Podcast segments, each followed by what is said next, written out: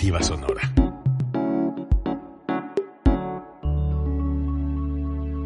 Código Libre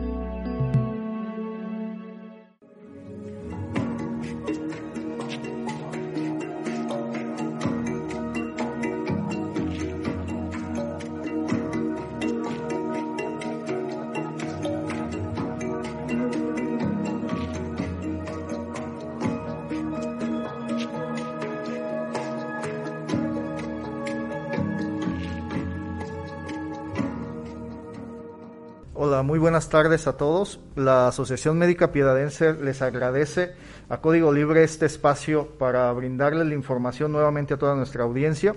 A nombre del presidente de la asociación, el doctor José Juan Hernández Hernández, damos la bienvenida a la licenciada Norma Angélica Chávez Cortés, directora general de la empresa médico legal Graco al licenciado Encarnación Cortés Reyes, encargado de la gerencia de marketing de Médico Legal Graco. Bienvenidos. Gracias, doctor. Invitamos a toda la audiencia que nos sigan en este, en este importante tema. Vamos a hablar de responsabilidad profesional en el ejercicio médico.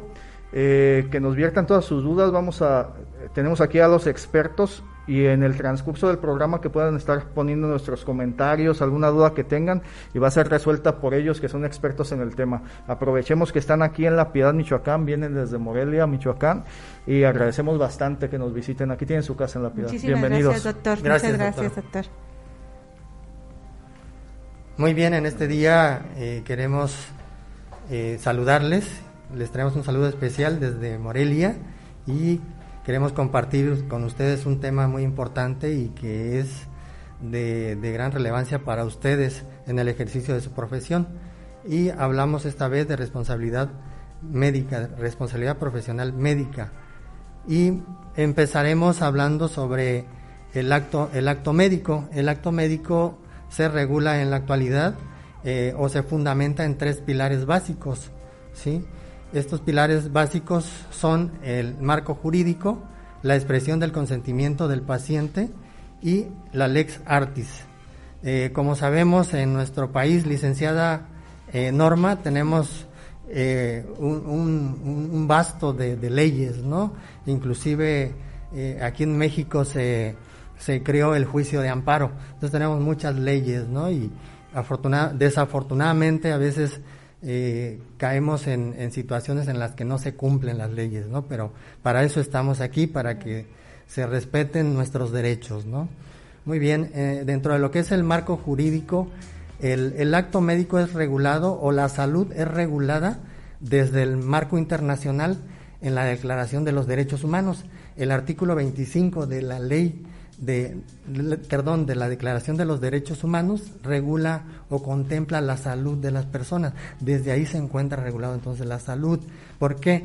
Porque es un bien jurídico tutelado, ¿sí? La salud en las personas, la vida, lesiones, todo esto se encuentra regulado en todo un marco jurídico también a nivel nacional y empieza desde nuestra constitución política. Desde ahí se encuentra eh, regulado el acto, el acto médico o la actividad de la salud, ¿no?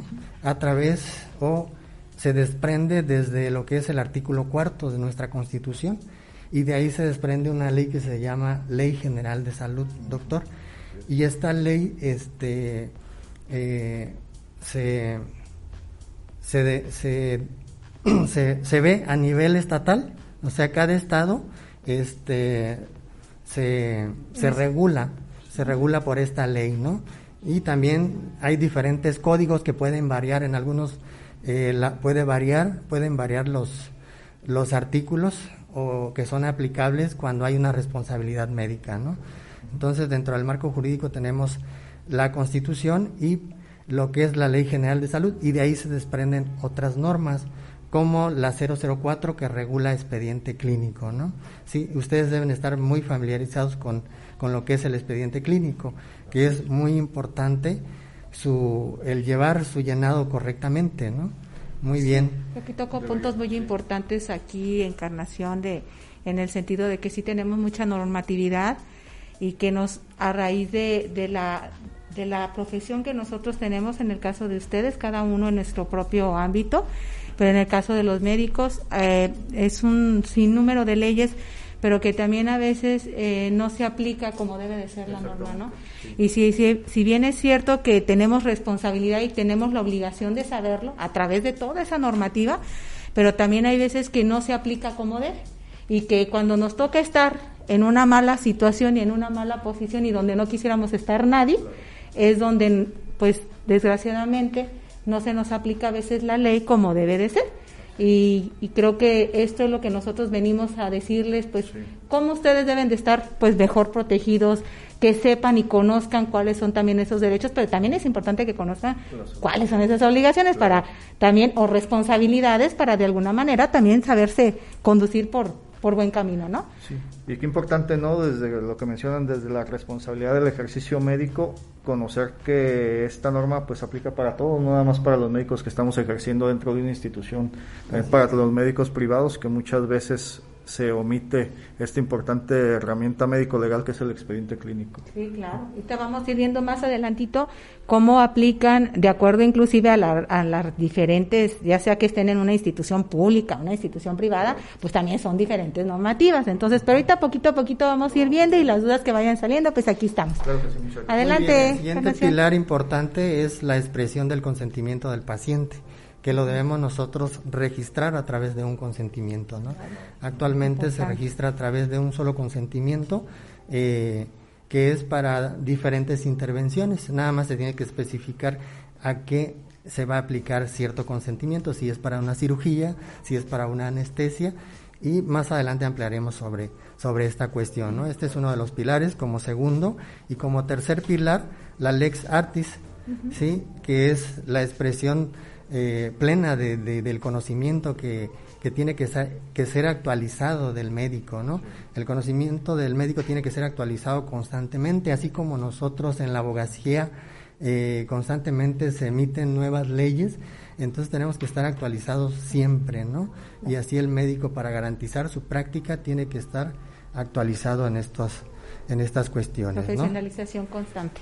Y solo así se ejerce legítimamente eh, el actuar del médico, ¿no? Muy bien.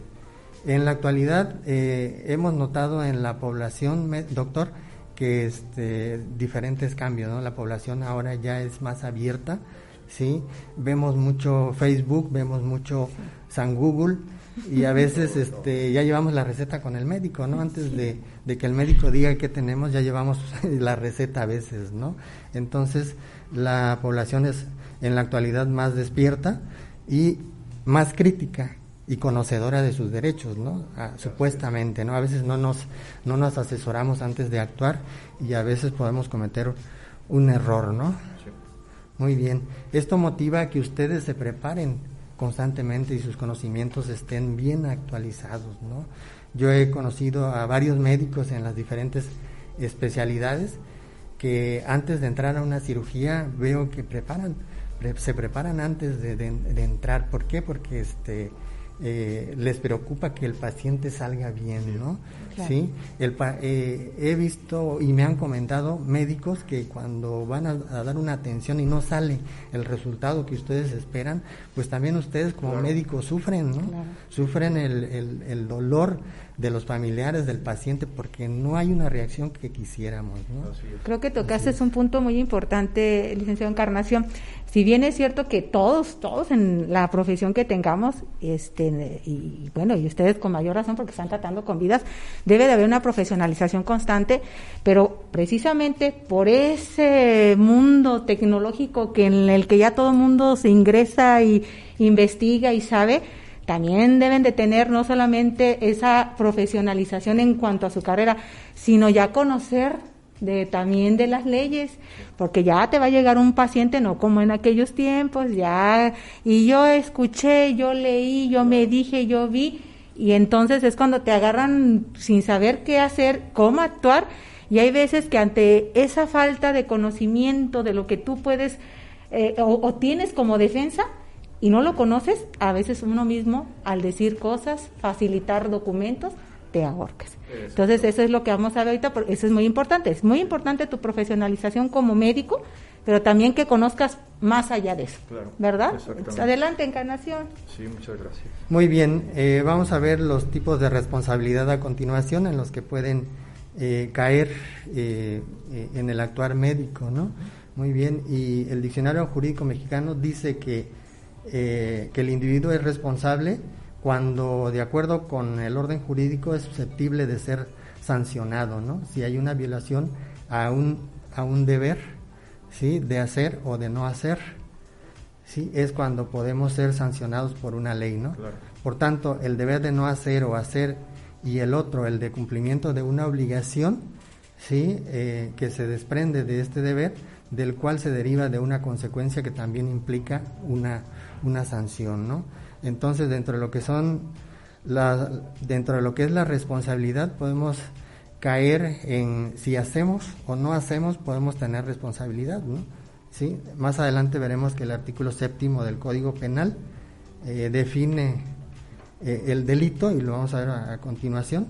O sea, por los dos lados, si lo hacemos, porque cómo lo hacemos, porque si no lo hiciste con la, eh, la pericia que debes de tener, pues incurres en la responsabilidad. Y si no lo haces por la omisión de no haber hecho algo en que estabas obligado a actuar de manera rápida. Claro. ¿Verdad? Así es. Entonces, también cuando nosotros este, participamos en un en una intervención que podría ser de, alguna cirugía, tenemos todos los que participan tienen responsabilidad y cuando haya una, una situación de queja o denuncia, a todos los van a llamar a declarar, sí, independientemente de que no hayan eh, sido el cirujano que hizo la, la, operación o la cirugía, ¿no? A todos los van a llamar a, a declarar.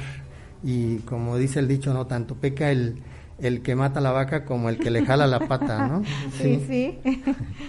Muy bien. El artículo octavo eh, del Código Penal nos dice que las acciones u omisiones delictivas solamente pueden ser de manera dolosa o culposa. ¿Sí? Muy bien. Eh, vamos a, explicar un poquito qué es el dolo, ¿no? En, el, en lo que es el dolo, este, licenciada, eh, vemos que hay una intención de dañar, de causar un daño, ¿no? Y en la parte eh, culposa no hay no hay esa intención de dañar y esa es la diferencia, ¿no? No es la intención para que pueda catalogarse un, un delito como culposo o doloso. Dentro de lo que es el ejercicio médico, por lo general los delitos que ustedes pueden cometer son de manera culposa nada más, no puede ser dolosa, ¿no? ¿Por qué? Porque no hay la intención de dañar, de causar daño, ¿no? Si un médico no se levanta un día y dice este día voy a ver a quién a quién me escabecho, ¿no? Claro, porque por todos los conocimientos que tenemos en el ejercicio de la profesión, pues bien pudiésemos saber o tener muchísimas opciones para generar un daño de manera dolosa, no culposa. Y yo creo que llevan ante todo el juramento que hacen al titularse y eso es sagrado porque ustedes están para salvar. Entonces, creo que lo que menos, como dice aquí el licenciado Encarnación, se levantan un día y cambia todo eso, ¿no? Entonces, eh, eh, creo que ese juramento es, este, lo llevan ustedes tatuado. Así es. Se puede decir. Y yo creo que todos los días, en el momento que están en el, con el paciente, en la cirugía, en lo que sea, yo creo que... Y es antes, ¿eh? De hecho, compartirles que yo creo que es antes, desde el momento que uno decide estudiar medicina, ya tenemos tatuado, inclusive sin conocer yo creo el, el, juramento, porque en ese momento muchos lo desconocemos, pero ya llevamos tatuado el querer aprender para salvar, no para dañar. Así es, es el primer propósito del médico, ayudar, ayudar más que dañar, ¿no? Entonces, el artículo noveno este, dice que obra dolosamente la persona que conociendo eh, el hecho actúa y que sabe que está catalogado eh, o fuera de la norma, ¿sí? que, es, que es algo que puede ser sancionado, comprende y entiende eh, lo que es el delito y, lo comete ¿no? en, la, en la parte dolosa. Y en la parte culposa pues no hay intención. Por ejemplo, si en un accidente de tránsito nos pasamos un alto y atropellamos a una persona, ese delito es de manera culposa. ¿Por qué? Porque fue falta de precaución de la persona que iba conduciendo el vehículo, ¿no? Al pasarse la, la, luz roja. Sí. Exacto. Muy bien. Tipos de responsabilidad que pueden haber dentro de la actividad médica y que de alguna manera eh, están dentro de lo que es la actividad médica, ¿no? Y nos encontramos, por ejemplo, ante la responsabilidad civil, que es la obligación que recabe sobre una persona de reparar el daño. En, en la parte civil, cuando nos demandan, nos pueden eh, reclamar hasta daño psicológico. ¿sí? Ha habido algunos casos este, en los que los pacientes o el paciente que fue tratado o atendido de una, de una enfermedad, al, al no obtener los resultados que él esperaba, este, reclaman situaciones que son incoherentes a veces, ¿no? Como un daño psicológico, ¿no? En ningún momento habrá esa intención del médico dañar de esa manera, ¿no? Así es. Muy bien. Entonces, eso es en la parte civil. Pero sin embargo se ven enfrentados a eso. Claro. Entonces, Así pues, es, siempre cuando el médico- preparados. Cuando el médico haya obrado con negligencia o impericia, eh, negligencia cuando no hacemos lo que debemos de hacer, ¿no? Cuando negamos una atención a un paciente, podemos caer en negligencia y podemos ser sancionados por la ley. La impericia cuando el médico no tiene los conocimientos necesarios para hacer una intervención. ¿sí? Podría ser un médico general que, que haga una histerectomía. ¿sí? A lo mejor está capacitado y tiene la experiencia, pero no tiene eh, lo que lo avala, que es la cédula ¿no? de, de un ginecólogo, por ejemplo, ¿sí? o de un cirujano. Se ve Sí. mucho esto en el caso de la medicina estética, ¿no? Que no Es- tienen una no tienen una Muy- especialidad como tal y nada más tienen alguna maestría o algún curso estético, algún diplomado, ¿no? Sí, y eso y las desgracias que han llegado a pasar, Exactamente. creo que es conocimiento de todos y son Sí. hechos notoriamente públicos de muchos, de entre el medio artístico sobre todo, Sí. pero también personas eh, comunes como nosotros que, es. que se exponen ante ese tipo de personas que no tienen conocimiento alguno. Claro. Estas son cuestiones también que nos pueden reclamar por la vía civil, por la vía penal cuando con- cometemos un delito doloso. Ok. Si, por ejemplo, este, vamos a hablar del- delito de robo, que está tipificado en el Código Penal, ¿sí? Y que tiene una sanción. La persona que comete un robo sabe que está cayendo en un ilícito, que va en contra de una ley y que si, y que si él es, es este, sorprendido y lo agarran en flagrancia, sí, puede ser sujeto de una, de una sanción y de cárcel, de un, de un tiempo determinado, de acuerdo a lo que dicta el código, ¿no? Existe Es- la conciencia y la voluntad para Sí. quererlo hacer cuando aún sabes es. tú que es malo y en, el- y en lo que ustedes hacen no, o sea, es- Sí. Bueno, también tenemos la otra responsabilidad, que a propósito son los tres, las tres áreas que nosotros cubrimos con los servicios jurídicos que manejamos y es la protección que les ofrecemos a ustedes. Área administrativa, cuando hay una queja, por ejemplo, ante, ante la COESAN, ante la Comisión de Arbitraje Estatal Médica. Esta es la, la COESAN. Eh, puede haber una, una queja ante este, este organismo y ante este organismo primeramente a ustedes les mandan un citatorio, ¿sí? En el cual podemos acudir a negociar, eh, como médico puede acudir a negociar con el paciente para llegar a un acuerdo y terminar ahí la queja, ¿no? Para que no pase a otra instancia, ¿sí? Eh, una de las cuestiones que sí pedimos que tengan cuidado ustedes de no someterse a la etapa de arbitraje. Si se someten ustedes en la CONAMED o en la CUESAN a una etapa de arbitraje, ahí sí hay responsabilidad de, de cumplir, porque la CUESAN está facultada para emitir un laudo que es similar a una sentencia, ¿no? Ok. Y si este, ven que hay responsabilidad de, de parte del médico, ahí el médico sí se obliga a pagar. Pero podemos omitir esa parte dentro de lo que es la CUESAN, ¿sí? Y este, no nos sometemos a esa etapa de arbitraje y obligamos a- al paciente o familiares que nos demanden por la otra vía, que puede ser civil o penal, ¿no? Así es.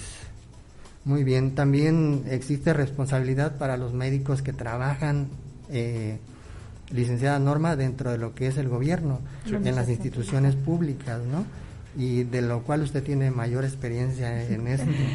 Sí. pues ahí es, este, lo- antes de iniciar esta charla, estábamos aquí platicando con el médico y le decíamos aquí que, bueno, en qué, en- dentro de cuál encuadraba él, si dentro de las instituciones públicas y privadas, y pues parece ser que está en las dos, ¿no? Entonces, pues ahí ya va otro tipo también de responsabilidad de, la, de los servidores públicos, en el caso, pues que usted está en la secretaría, y también, pues, en la, de lo que, este, cuestiones laborales, ¿no? Eh, apartado B y apartado A, si estás en la pública o estás en la privada, pero más adelantito abordaremos más en específico el tema, pero pues allí es donde vamos, vamos ahorita creo que cayendo en la importancia de que ustedes tengan conocimiento y que se protejan contra todas estas situaciones en las que se pueden ir encontrando en el ejercicio de su profesión. Sí, dentro de lo que es el ámbito de, las instituciones, por ejemplo, en, la Secretaría de Salud, podemos caer en, notas de extrañamiento, se llaman ahí, ¿sí? Cuando un médico comete un error, este, le, mandan una, un aviso con estas notas de, extrañamiento y, posteriormente, después de ciertas eh, sanciones que reciba, puede inclusive ser retirado de su de su puesto que ocupe en esa, en esa institución, ¿no? Igual en el IMSS también existen, existen notas de demérito, ¿no?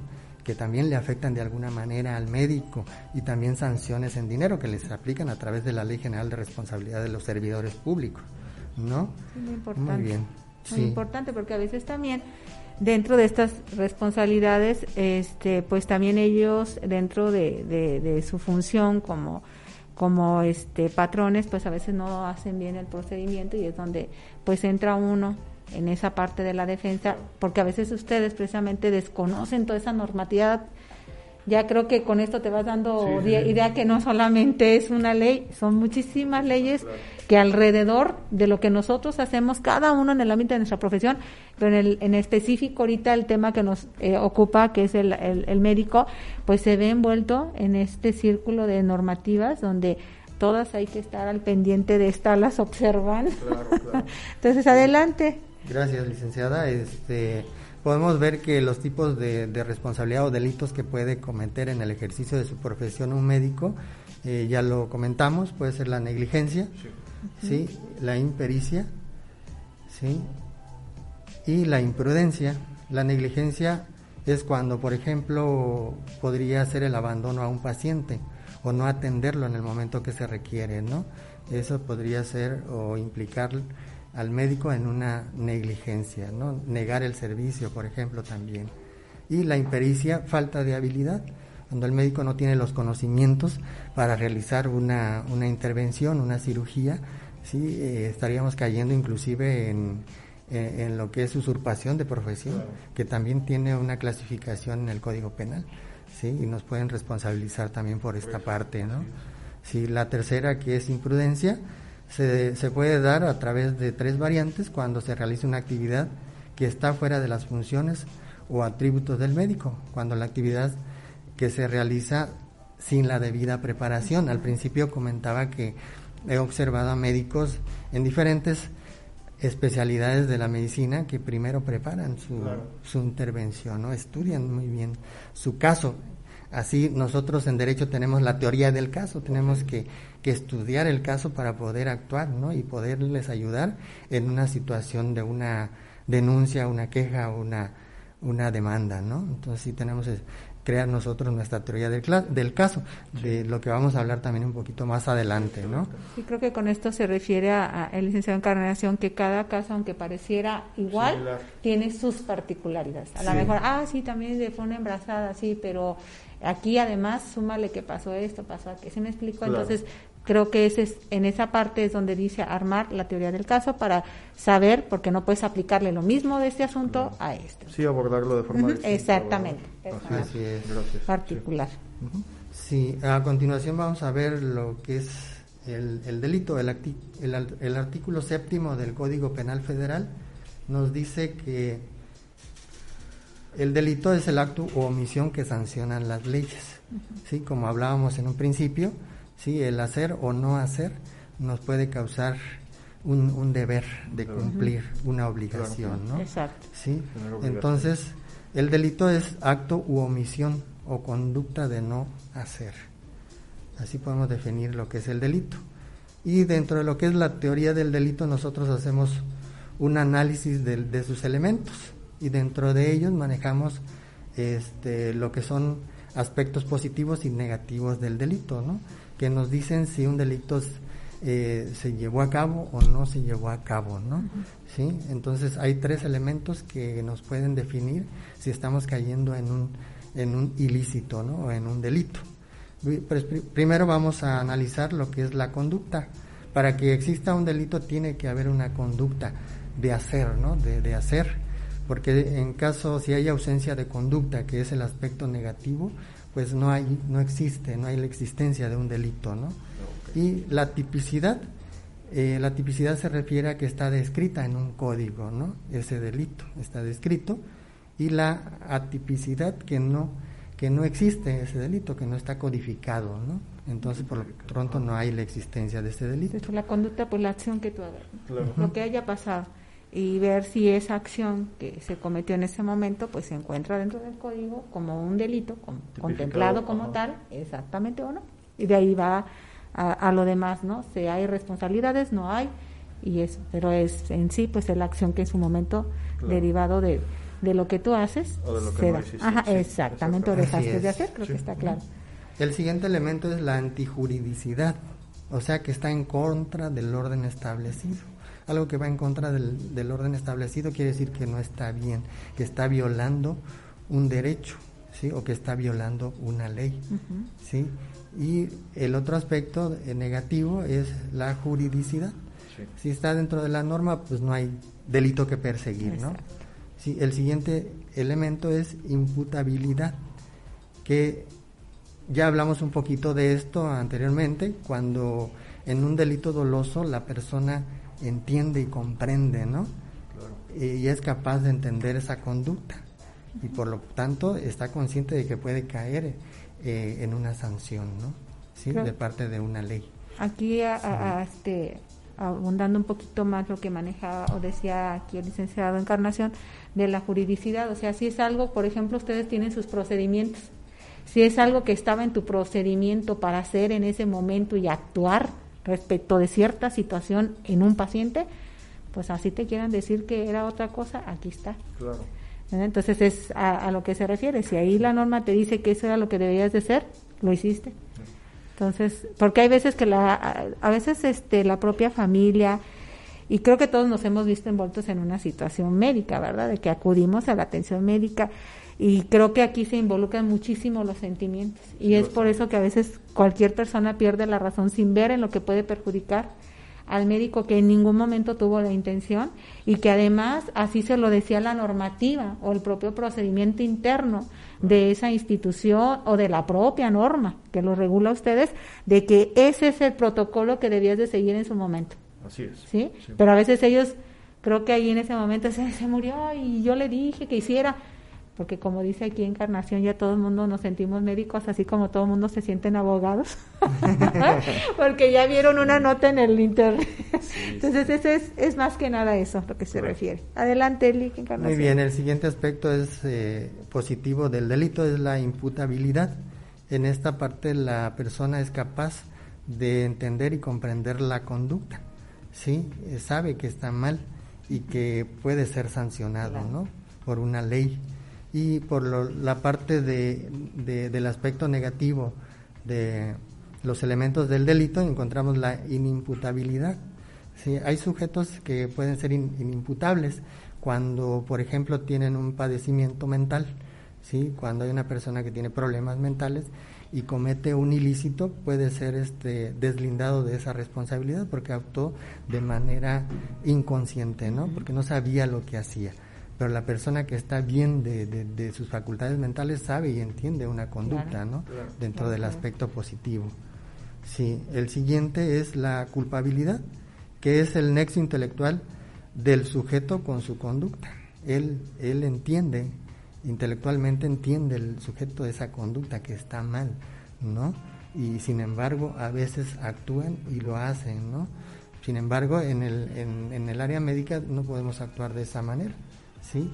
Sabemos que, que, el actuar del médico es para salvar vidas, ¿no? Para mejorar la salud. En ningún momento va a haber una mala intención, ¿no? Muy bien. La inculpabilidad es cuando, por ejemplo, cuando voy a poner un ejemplo cuando nos ataca una persona, ¿no? Con, con un arma blanca y nuestra reacción es este de, defendernos, ¿no? Y a lo mejor si viene con un cuchillo, agarro un palo y este y a lo mejor de un garrotazo lo llevo hasta matar, ¿no? Sí. Entonces ahí este uno puede ser deslindado de esa responsabilidad porque actuamos este de una forma por temor fundado, ¿no? Teníamos miedo a que nos fuera a herir. Entonces, este, si le ganamos nosotros, qué bueno, ¿no? Pero si de todas maneras nos hieren, pues qué malo, ¿no? Sí. Muy bien. Así es. El siguiente aspecto es punibilidad, que existe una sanción específica en el código, está tipificado en el código. ¿sí? Si, si cometemos una conducta ilícita, está tipificado. ¿sí? Muy bien. Y también existe cuando se actúa por salvaguardar un bien de mayor valor. Aquí, por ejemplo, vamos a poner un ejemplo en el área médica, cuando un ginecólogo, por ejemplo, ante un problema obstétrico, ante un sangrado obstétrico, este, se ve obligado a cortar, por ejemplo, la matriz, hacer una histerectomía, ¿sí? Está, está actuando por salvar un, un bien de mayor valor que es la vida, ¿no? ¿sí? Y a veces podemos tener situaciones problemáticas por esta cuestión. Yo no le autoricé, va a decir la paciente, que me quitara la matriz, por lo tanto le voy a demandar, me voy a quejar y demás inventos que pueden decir. Pero sin embargo el, médico en su actuar está actuando correctamente. ¿sí? ¿Y qué nos libera de todas estas responsabilidades? Pues que llenemos, que llenemos los documentos necesarios, ¿no? Como es el expediente clínico, que nos autoricen, que nos den su consentimiento a través del consentimiento informado, ¿no? Sí, donde le explicamos con detalles al paciente qué es lo que se va a intervenir o si no hubo tiempo de avisar por qué se intervino de esa manera, ¿no? ¿Por qué se hizo esa histerectomía? Exacto. Así es. Y de ahí nos, nos deslindamos de responsabilidad, ¿no? Muy bien. Esto es en, en cuanto a los aspectos que vemos nosotros dentro de la teoría del delito. ¿sí? para fundamentar nosotros nuestra teoría del caso cuando vamos a, tener la defensa de un, de un, de un inculpado. ¿no? Muy bien. Excluyentes, ¿cuáles pueden ser los excluyentes de delito? ¿Sí? Ya dijimos uno, ya hablamos ampliamente de uno, que es la expresión del consentimiento. Cuando tenemos el consentimiento del, del paciente podemos ser liberados de culpa eh, con la cual nos quieran este, sancionar, ¿no?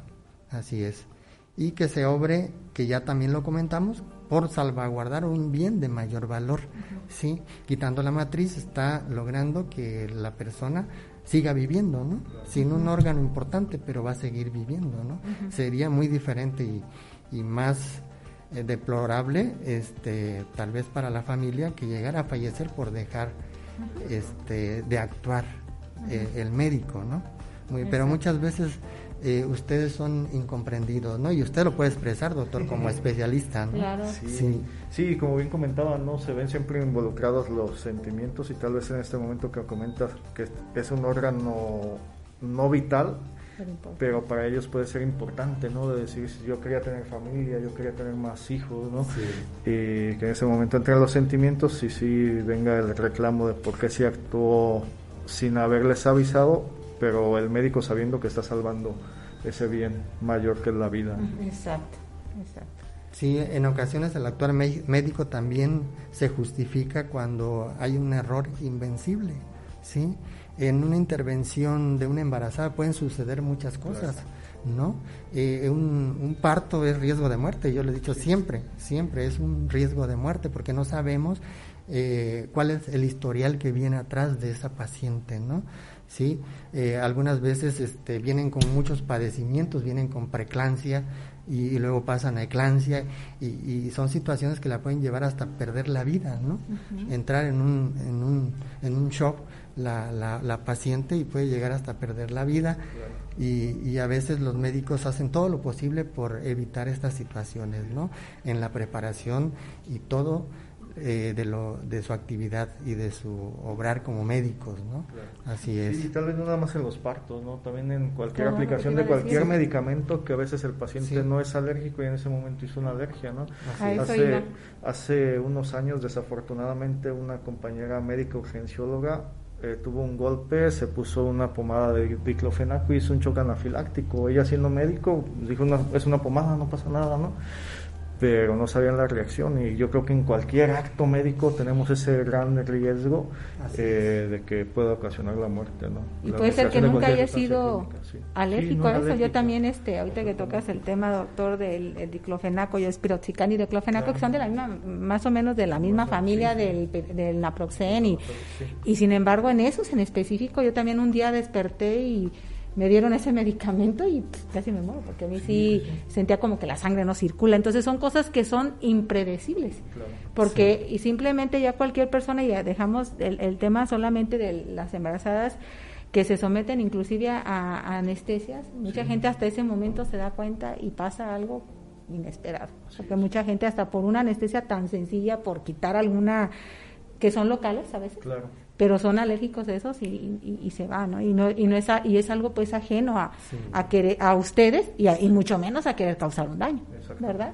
Sí, a veces eh, quieren responsabilizarles a ustedes también cuando en urgencias están eh, solos atendiendo cinco personas que están eh, parturientas, por ejemplo, esperando su hora del parto y ustedes están atendiendo un parto y otra puede fallecer ¿sí? esperando que la atención, pero ustedes están solos en urgencias.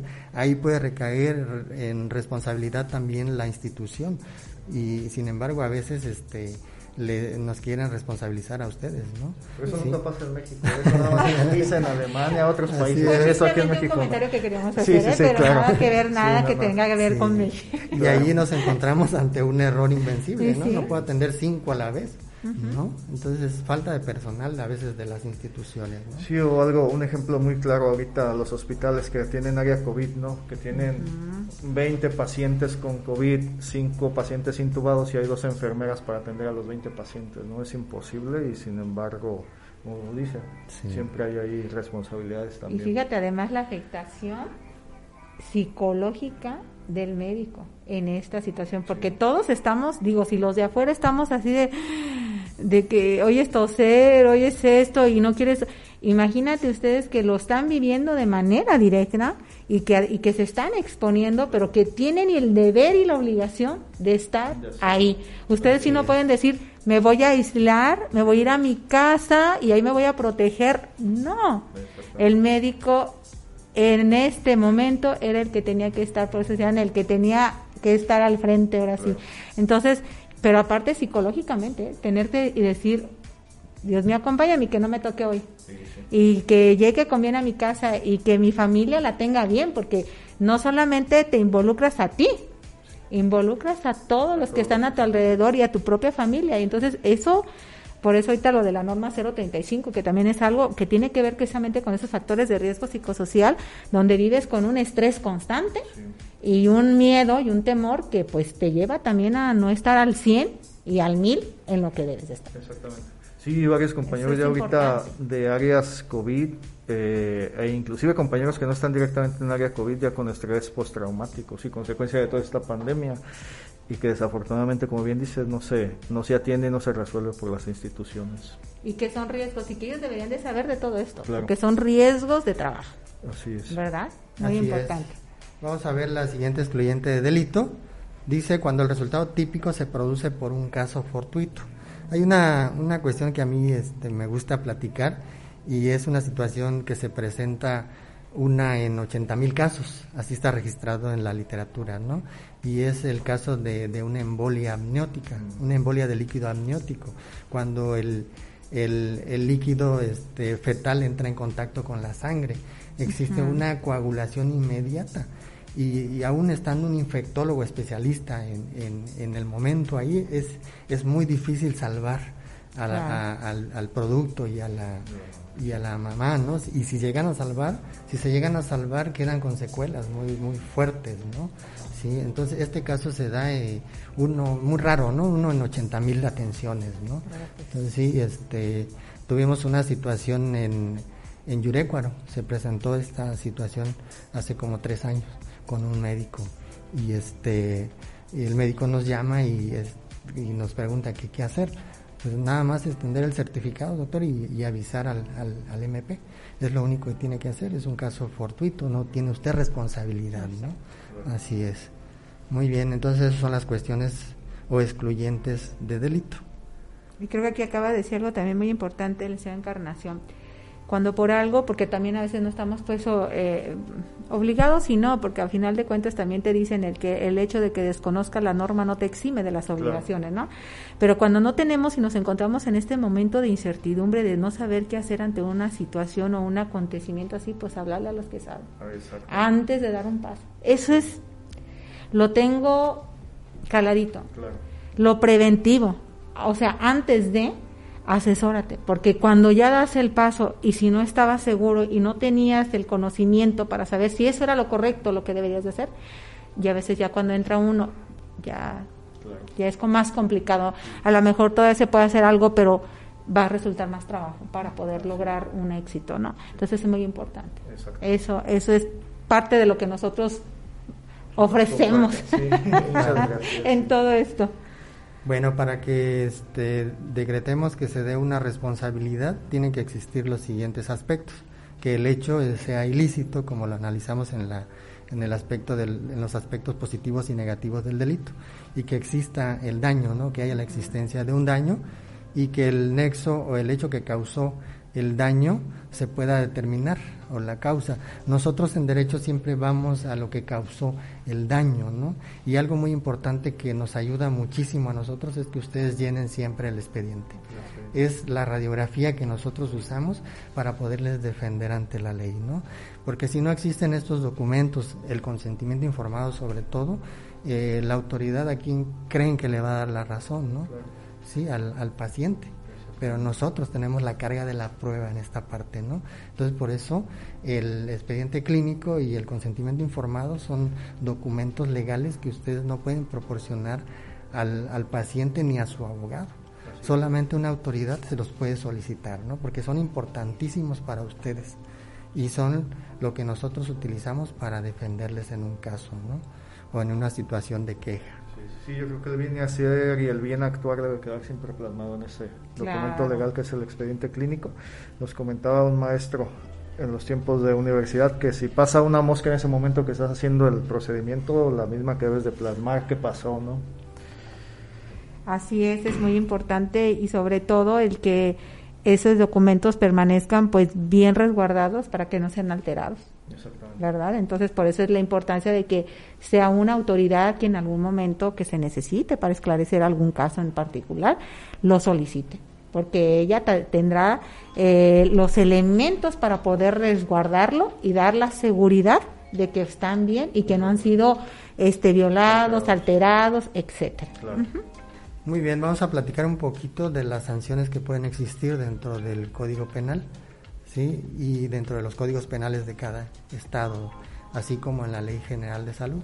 Ustedes pueden ser sancionados y los delitos o las sanciones van desde prisión preventiva desde tres meses a dos años, ¿sí? O sea que cuando sacamos la media entre lo que es la mínima y la máxima del catálogo de los delitos, este, si nos da menos de cinco años, quiere decir que alcanzamos fianza, o sea, no, no ameritamos que nos, que nos metan a la cárcel, ¿no? Entonces, por un delito culposo no nos van a meter a la cárcel, pero sí nos van a obligar a la reparación del daño si se nos comprueba que hubo responsabilidad de parte del médico, ¿no? Sí, entonces eso es lo importante que ustedes tienen que saber también, sí, que pueden ser o son susceptibles de ser sancionados por el Código Penal y también por la Ley General de Salud al incumplir con una con una norma, ¿no? Así es. Nos vamos a ir un poquito más rápido y este les vamos a dar unas recomendaciones porque ya estamos este, un poquito acelerados con el tiempo, sí, y este es importante que ustedes lleven un registro, como lo hemos platicado desde el principio, un registro de las atenciones que dan a los pacientes, ¿no? ¿Sí? Eh, el registro a través de lo que es el expediente clínico, ¿sí? Y, e integrarlo correctamente, ¿sí? Integrarlo correctamente para que en el momento que se requiera, porque la autoridad lo va a requerir cuando haya una, una queja o una denuncia, es lo primero que nos solicitan, ¿no? Entonces debemos de llenarlo correctamente, que no le falte ningún dato, ni firmas, sobre todo firmas, porque puede, puede significar abandono si un médico no, este, no registró su, su visita, de las 12 de la noche, por ejemplo, no hay un registro a las 6 de la mañana, puede existir un abandono de paciente. y nos pueden responsabilizar por eso. Entonces, cada que vamos a hacer una visita, hay que poner nuestra firma y qué, qué fue lo que hicimos, ¿no? qué registramos en, el, en, en la hoja del paciente o en el expediente del paciente. Es importante también que el anestesiólogo siempre esté que no se vaya hasta que termine debidamente la atención, porque hay reacciones, por ejemplo, este, ante la anestesia que son que pueden ser inmediatas pero que no se ven, ¿sí? Y pueden ser después cuando ya el paciente está reaccionando a la anestesia pueden surgir reacciones. Entonces es importante que el anestesiólogo siempre esté ahí, ¿no? Que no se vaya. A veces por las prisas a veces se quieren se quieren ir, ¿no? Pero es importante que que tengan ese cuidado, ¿no? Hasta que no termine una intervención en la que estén ellos participando y sean parte del equipo de ese médico para llevar a cabo esa cirugía. Así es, por lo pronto también se recomienda no abandonar al paciente hasta que esté bien. No retener a un paciente, a veces este, hay pacientes que, que no nos quieren pagar, ¿sí? acudieron a una cesárea ¿sí? Y, y, nos pagan el anticipo, pero no nos quieren pagar lo que falta, ¿no? Lo que, lo que es este lo de la clínica, más lo del anestesiólogo, lo de lo del servicio del cirujano y demás, ¿no? Y no quieren cubrir todo y, se nos quieren ir y no los podemos retener, no los podemos retener. Lo único que podemos retener es el certificado del nacimiento, es lo único, ¿no? Y es importante que, que nos prevengamos con un pagaré para que no se nos vayan sin pagar, ¿no? Pero es importante no no retenerlo. porque sería una privacidad de la libertad. Igual cuando se hace una exploración recomendamos que no que no lo hagan solos, ¿no? Que siempre haya su asistente que esté con ustedes, sobre todo si tal vez con una ginecóloga no habría problema en una exploración, ¿no? Pero eh, cuando es médico, este, ahí sí hay más. Podría haber una una situación de, de inconformidad, ¿no?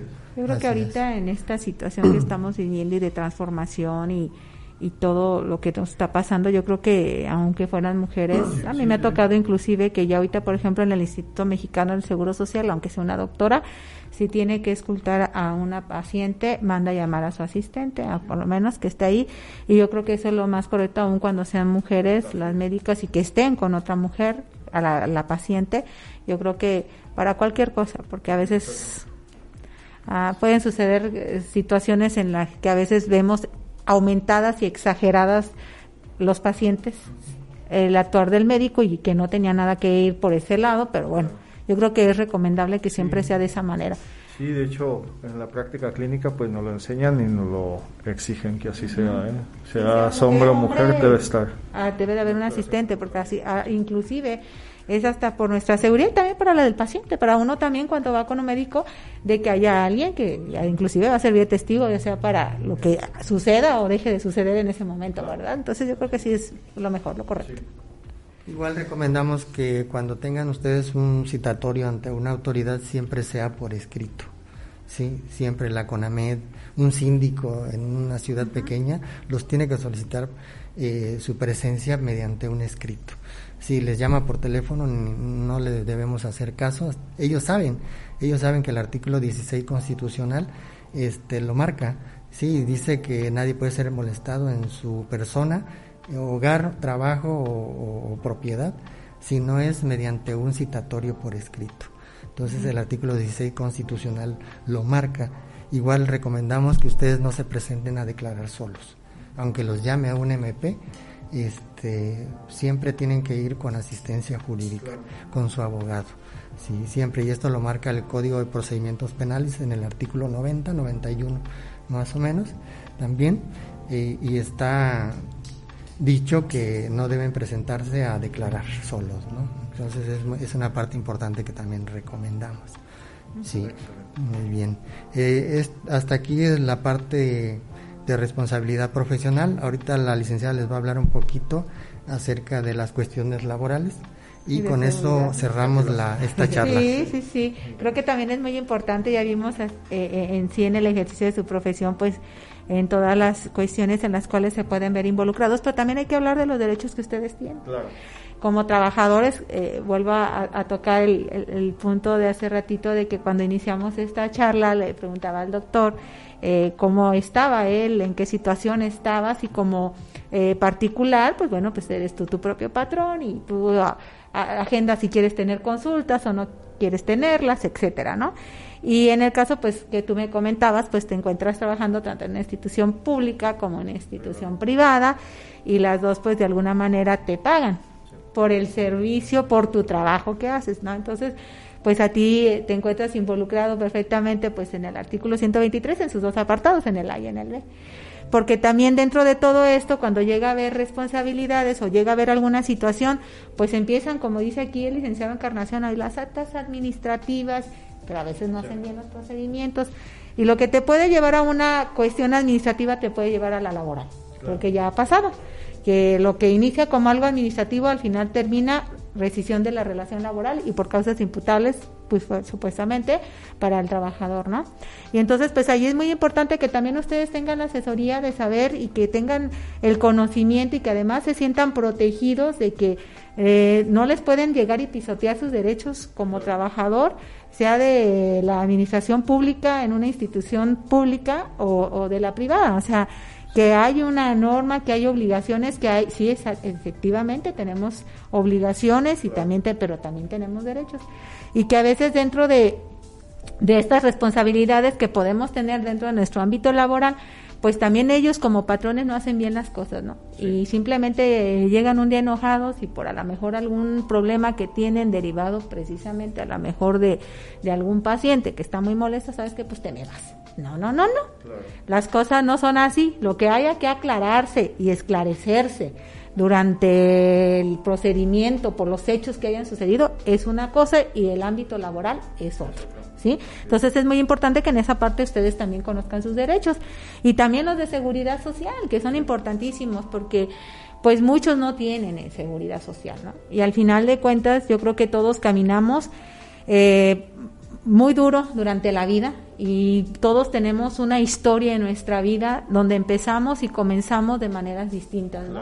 Pero que todos tenemos un objetivo y creo que es llegar a una vejez digna donde tú puedas decir, híjole, ya no estoy en la posibilidad de estar trabajando, pero trabajé tantos años precisamente para llegar a este momento y esta etapa de mi vida donde quiero tener tranquilidad. Y creo que es en la que menos muchos la tienen. Ah, porque a cuando tenemos una vida eh, laboralmente activa y muy activa como la de ustedes, porque viven bajo un estrés tremendo. No lo digo que nosotros no lo tengamos como abogados, como maestros, como todos en cada uno es nuestra profesión, pero creo que el de ustedes y más en este, en estos dos años que, que estamos a, punto de cumplir con esta pandemia, este, donde pues nos afecta mucho nuestra salud, ¿no? Y que vamos a llegar al, al final de nuestra vida laboral y que vamos a salir, pero con un montón de enfermedades. Hay que ser realistas, ¿no? y entonces, sin seguridad social, ¿cómo vamos a solventar más gastos? Porque necesitamos más medicina, necesitamos médicos, y es donde nos vamos a enfrentar a muchas cosas, ¿no? Una pensión, algo que tengas, que te respalde. Entonces, eso es muy importante y es parte de lo que Graco les, les ofrece, que Graco les respalda y que pues el, el, lo que nosotros buscamos como este médico legal Graco es que ustedes como médicos tengan una vida donde se sientan plenos pero con seguridad, con tranquilidad, con protección y estabilidad, que al final de cuentas lo que te pase o te, te pase o te deje de pasar en tu trabajo afecta a tu familia. Claro. Y lo que lleves aquí mal, lo llevas mal allá. Ah, y lo que lleves aquí bien, lo llevas bien allá. Eso es fundamental. Y pues aquí estamos y las preguntas, dudas, inquietudes que tengan, doctor, y a los que nos están viendo este, en este momento, pues adelante. Estamos para servirles. Este, aquí vamos a dejar ahorita también nuestros datos, este, nuestros teléfonos para que pues nos consulten y estamos en la mejor disposición. No sé si quieras agregar algo, doctor, quieras preguntar algo. Pues yo agradecerles de verdad, como bien lo comenta, el área de la salud, el área médica, muchas veces procuramos la salud de todos menos la nuestra. Eh, somos el, peor ejemplo a veces de salud.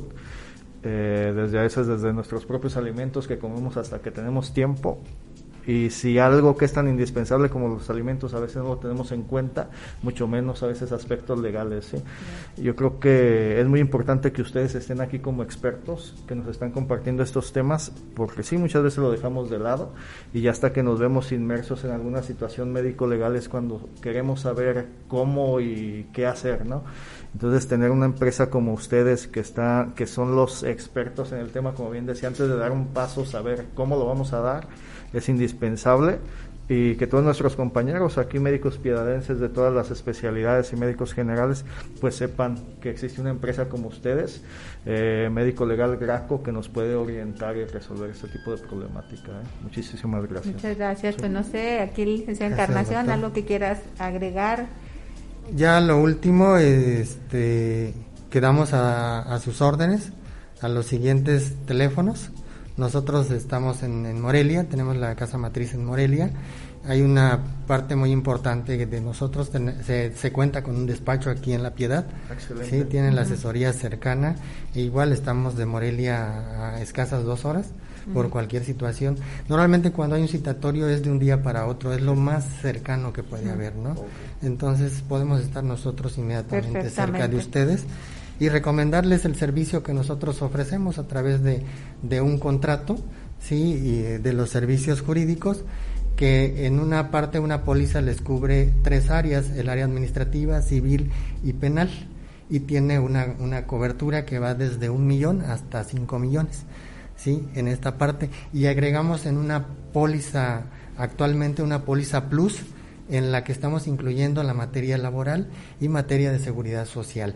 Estas dos materias no tienen este cobertura, no porque no implica la reparación del daño a nosotros como defensores de ustedes, no jurídicos, sino implica el pagar la indemnización al patrón.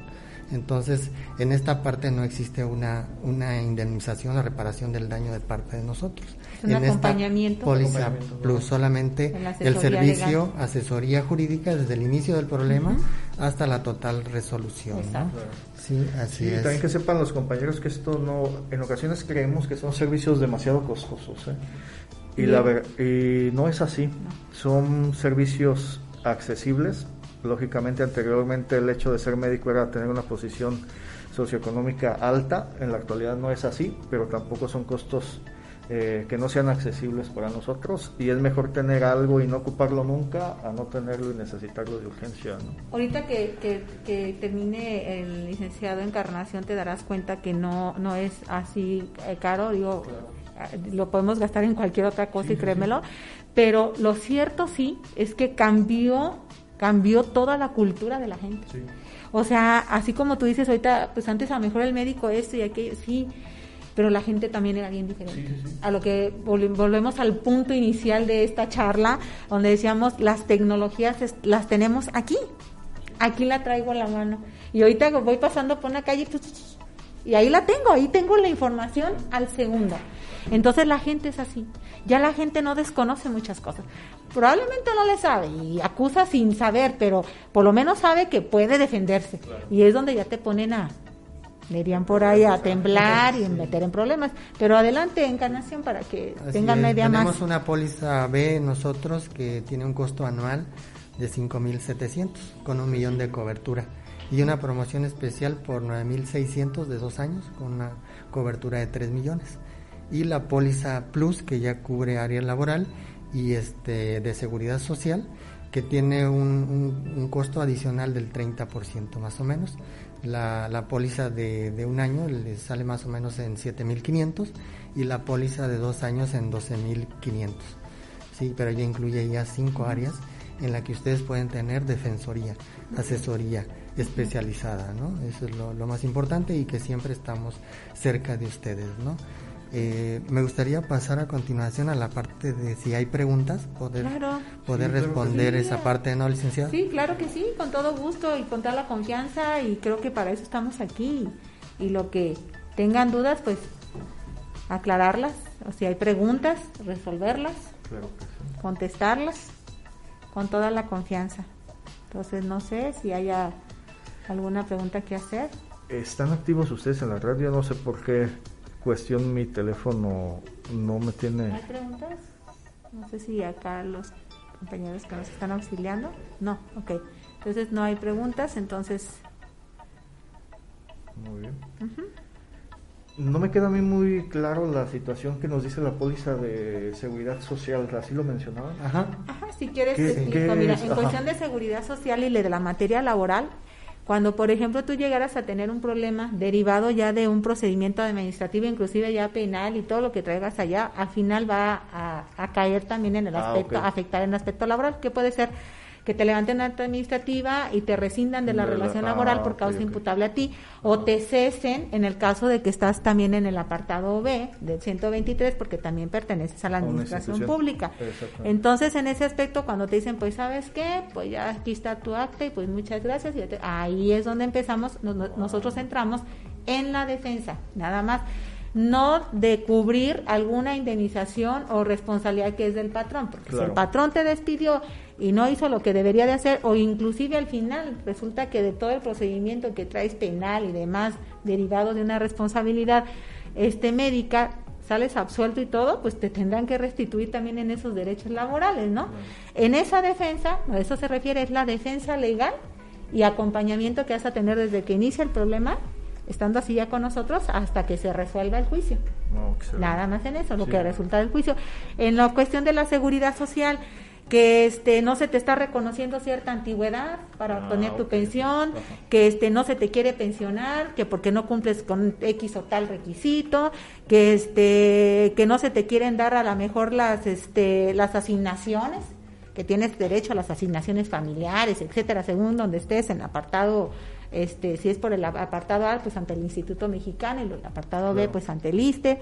Este, entonces, en esa defensa de que, de que esos derechos se te vean violentados como trabajador, nosotros obtienes la defensa legal de nosotros. Oh, qué bien. No, y qué bueno que hice, sí, qué bueno que hice la pregunta, no me quedé con esa duda, porque inclusive, y nuevamente retomando lo del tema de la pandemia, ¿no?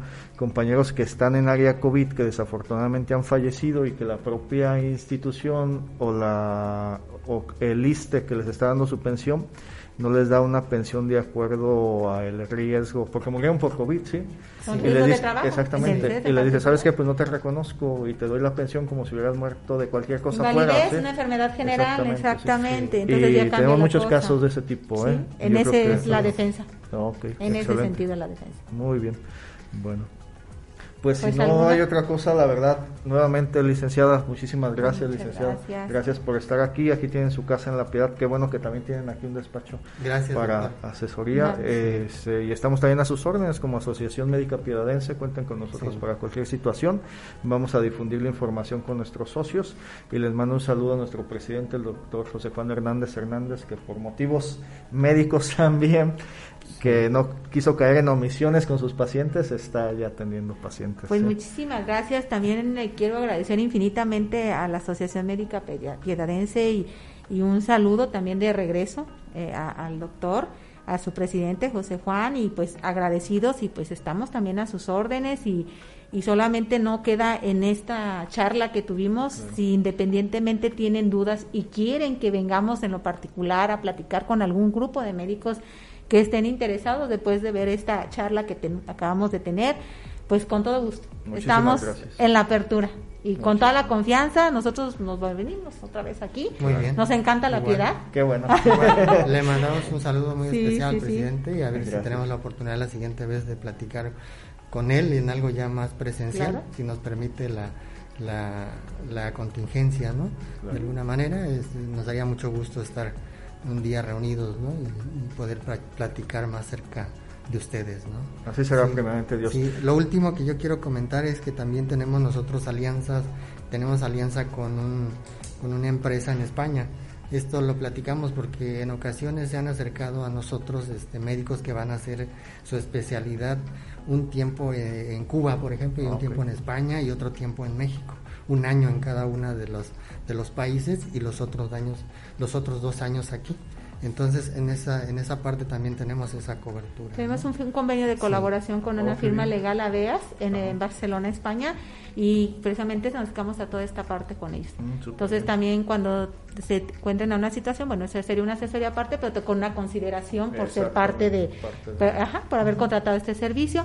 y pues también es. queremos agradecerle a, a- a lo que es Código Libre, Sí. que nos dieron este espacio. La verdad es que nos han hecho sentir muy bien, como en casa, y, y muy agradable. Y la atención, pues, a todos dar los piedadenses son de verdad de, de lujo. Y, y su comida, ¿qué decir?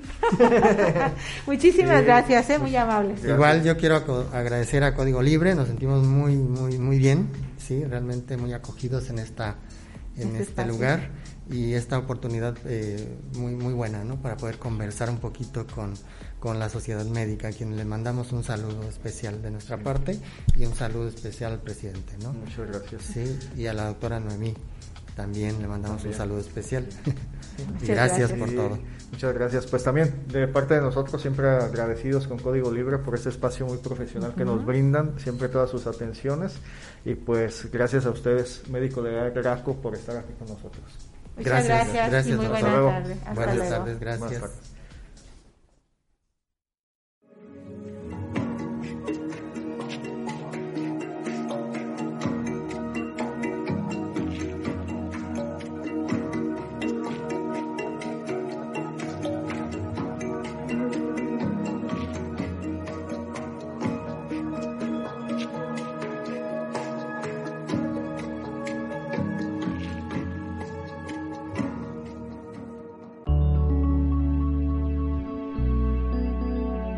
Código Libre